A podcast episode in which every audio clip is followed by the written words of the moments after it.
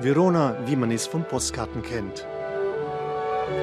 Paläste aus der Renaissance, die Arena, der Balkon von Shakespeares Julia, Romantik, die sich gut vermarkten lässt. Doch auch das ist Verona. Faschistische Sprayereien an Hauswänden, Hakenkreuze, Hassbotschaften. Überall werden Hakenkreuze sofort übermalt, nur in Verona nicht. Daher hat er diese Aufgabe übernommen, Pierpaolo Spinazzi, Künstlername Cibo.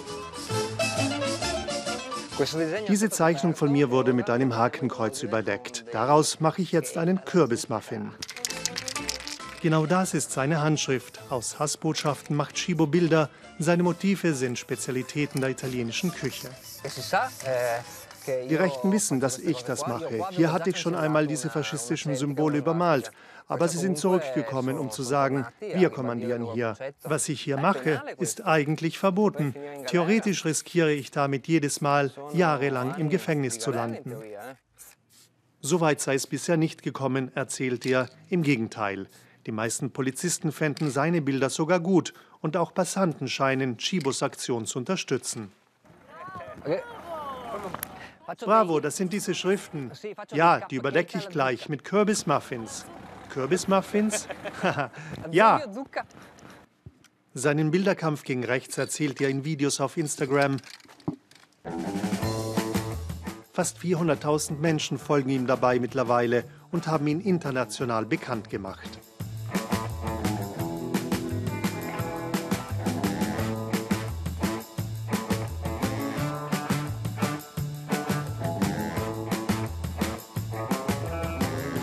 Doch mit jeder Aktion steigt auch die Gefahr, selbst Opfer von Gewalt zu werden.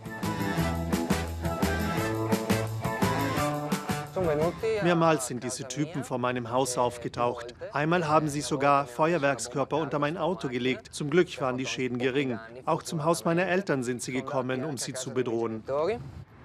Aufgeben, das kommt für den Künstler auf keinen Fall in Frage, auch wenn die Polizei die Anschläge auf ihn nicht weiter verfolgt. Warum werden alle Bedrohungen, die ich erhalte, ignoriert? Diese Frage stelle ich mir oft. Jeder Bürger müsste Nein zu diesen Hassbotschaften sagen. Ich bin nicht etwas Besonderes, alle müssten es tun. Aber es ist unerhört, dass ich anstelle der Stadtverwaltung die Hakenkreuze übermalen muss.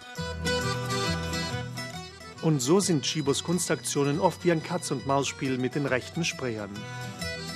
Du darfst sie nicht mit ihren Mitteln bekämpfen, sondern mit deinen.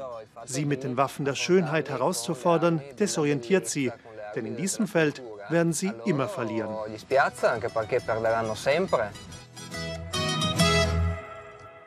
Die vielen Hakenkreuze haben für Cibo auch historische Gründe, denn Verona war auch nach der faschistischen Diktatur in Italien eine Hochburg für rechte Nostalgiker. Hier ist es normal, eine Mussolini-Büste zu besitzen, die einmal dem Großvater gehörte, oder über rassistische Witze zu lachen oder im Scherz von Onkel Adolf Hitler zu sprechen. Das ist nicht zum Lachen, nur hier in Verona lacht man darüber. Aus diesem Grund hat diese Kultur des Hasses hier fruchtbaren Boden gefunden. In seinem Notizheft und auf einer Landkarte führt Chibo akribisch Buch über Hassbotschaften, Zeichnungen, Reaktionen und er markiert auf der Karte den aktuellen Zustand seiner Werke. Essen ist für Chibo auch privat eine Leidenschaft und mit seinen Bildern von Pasta, Pizza und anderen Köstlichkeiten hat er in Verona Erfolg. Viele sind zu mir gekommen und haben gesagt, erst seit ich deine Graffiti sehe, ist mir das Ausmaß des Problems bewusst geworden. Vorher war alles normal. Hakenkreuze, Beleidigungen, alles gut. Für einen Faschisten ist es ein Hohn, von einem Käse überdeckt zu werden. Denn da merkt er, dass er nicht ernst genommen wird, dass man ihn nicht mehr als Gefahr sieht, dass man ihn nicht respektiert. Chibos Traum ist es, arbeitslos zu werden. Denn das würde bedeuten, dass Verona frei ist von den Zeichen des Hasses.